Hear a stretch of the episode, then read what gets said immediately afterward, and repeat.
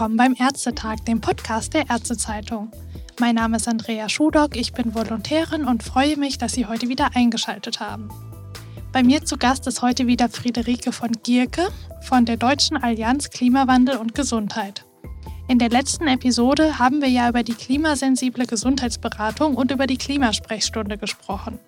Also darüber, wie Ärzte im Patientengespräch das Thema Klimawandel und seine Folgen thematisieren können. Im Speziellen ging es um die Aspekte Ernährung und Gesundheit. Heute wollen wir über die Hitze sprechen. Denn das Thema Hitzeschutz ist auch für Hausärzte und Hausärztinnen immer wichtiger. Genau, der Klimawandel wirkt sich ja in Deutschland gerade auf diese Extremwetterereignisse aus. Und es kommt generell zu einer Häufung von diesen heißen Tagen, an denen die Temperatur über 30 Grad liegt. Hitzestress ist also auch für die Ärzte in Deutschland ein immer wichtigeres Thema. Durch Hitzestress sind ja vor allem ältere Menschen, Kinder, Säuglinge, Schwangere, Menschen mit Diabetes, kardiovaskulären Vorerkrankungen oder Atemwegserkrankungen gefährdet. Gibt es denn auch Patientengruppen, die Sie in Ihrer Vergangenheit identifizieren konnten, die vielleicht in der Hausarztpraxis beim Thema Hitze ab und zu mal untergehen und vergessen werden? Ja, natürlich. Also die vulnerablen Gruppen gibt es ja überall und die Hausärztinnen und Hausärzte sind die zentralen Akteure in der Primärversorgung, die ganz viel mit diesen Gruppen zu tun haben. Und Sie hatten es ja schon genannt, also zu den vulnerablen Gruppen gehören unter anderem Ältere, dann obdachlose Menschen, die draußen arbeiten, Sportler, die draußen Sport machen, Kleinkinder und Schwangere. Aber in Deutschland sind eben angesichts der Demografie vor allem die, die älteren Menschen sehr ja, zahlreich.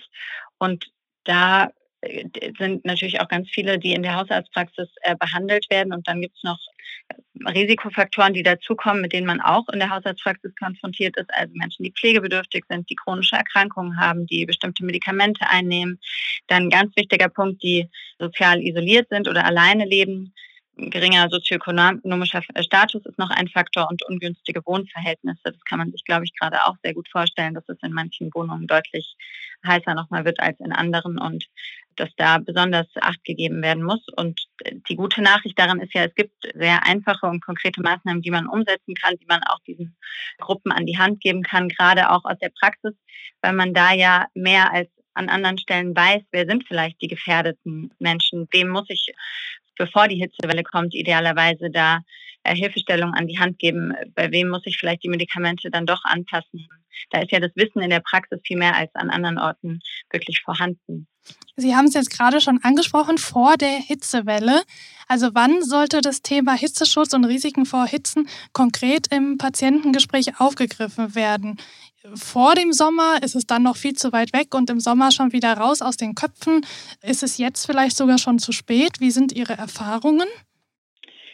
Also äh, in einer idealen Welt würde es natürlich vor dem Sommer stattfinden, aber natürlich ist uns auch bewusst, dass es Praxisabläufe gibt, die man auch mit bedenken muss und dass Patienten ja auch aus unterschiedlichen Gründen zu unterschiedlichen Zeitpunkten kommen. Also äh, wir sagen, natürlich wäre optimal eine Vorbereitung, also sei es im April, Mai, wo die Wahrscheinlichkeit für sehr heiße Tage noch gering ist, dass man in diesem Zeitraum für das Thema sensibilisiert und dann nach Möglichkeit, das ist natürlich uns auch bewusst, dass es für Haushaltspraxen, die gerade schon stark ja, unter Druck stehen, nicht, nicht nur mit der Hitze, sondern eher auch mit Corona, wäre es ideal, während den Hitzewellen natürlich auch nochmal zu sensibilisieren, gegebenenfalls sogar mit Risikopatientinnen Kontakt aufzunehmen und da zu gucken, ob Hilfe nötig ist oder zumindest die Netzwerke zu aktivieren, also äh, Nachbarn, Familie, Freunde, das Umfeld. Ähm, und da sind ja auch alle aufgerufen, sich zu überlegen, wen könnte es da geben, der oder die Unterstützung braucht, wenn es jetzt so heißt.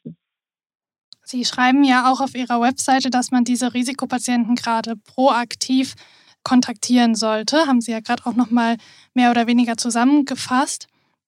Jetzt haben Sie aber auch schon gesagt, es herrscht natürlich Fachkräftemangel. Durch Corona sind viele Praxen einfach in den vergangenen Monaten viel Stress ausgesetzt gewesen.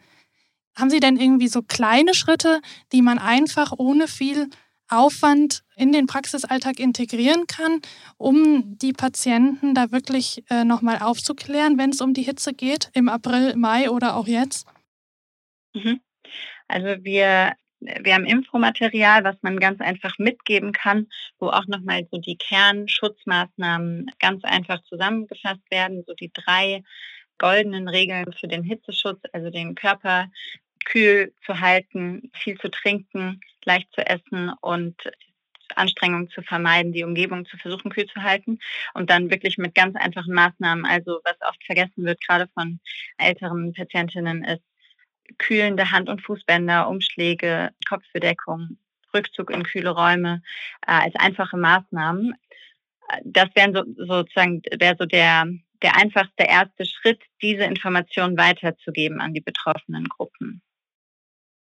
Und die Medikamente haben Sie ja vorhin auch schon angesprochen, dass einige von denen natürlich auch temperaturempfindlich sind. Wie sind da so die Rückmeldungen, die bei Ihnen ankommen? Ist es ein Thema, was dem Patienten bewusst ist? Oder sollten Hausärzte und Hausärztinnen da nochmal ein spezifisches Augenmerk drauf legen?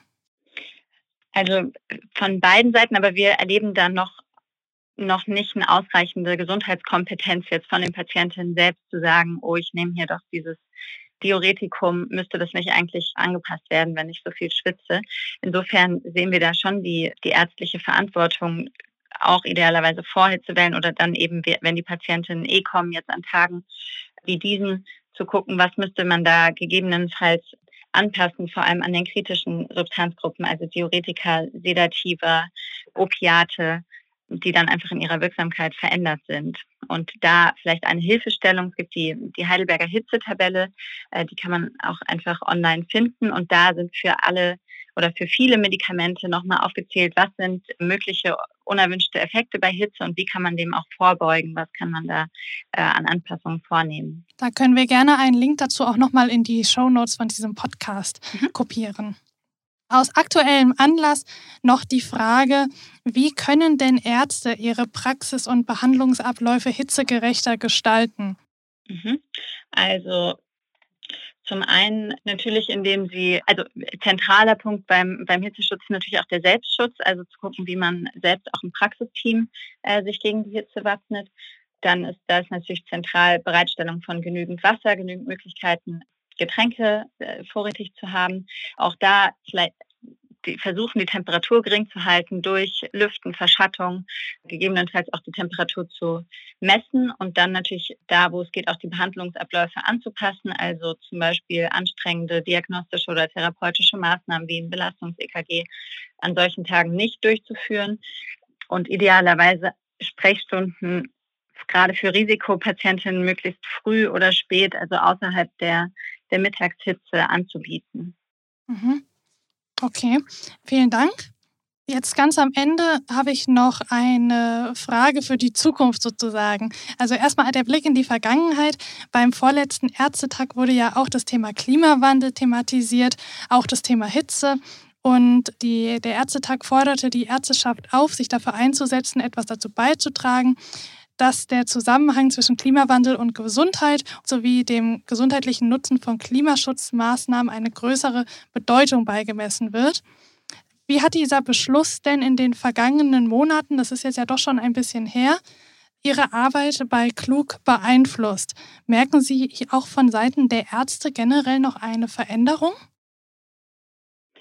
Also wir merken, dass das Thema immer präsenter wird und dass wir immer mehr zu tun bekommen, was ja auch was sehr Schönes ist. Also dass unterschiedlichste Gruppen oder auch Institutionen Interesse zeigen, also seien es äh, Landesärztekammer oder jetzt auch Krankenkassen, aber natürlich auch Ärztinnen und Ärzte selbst.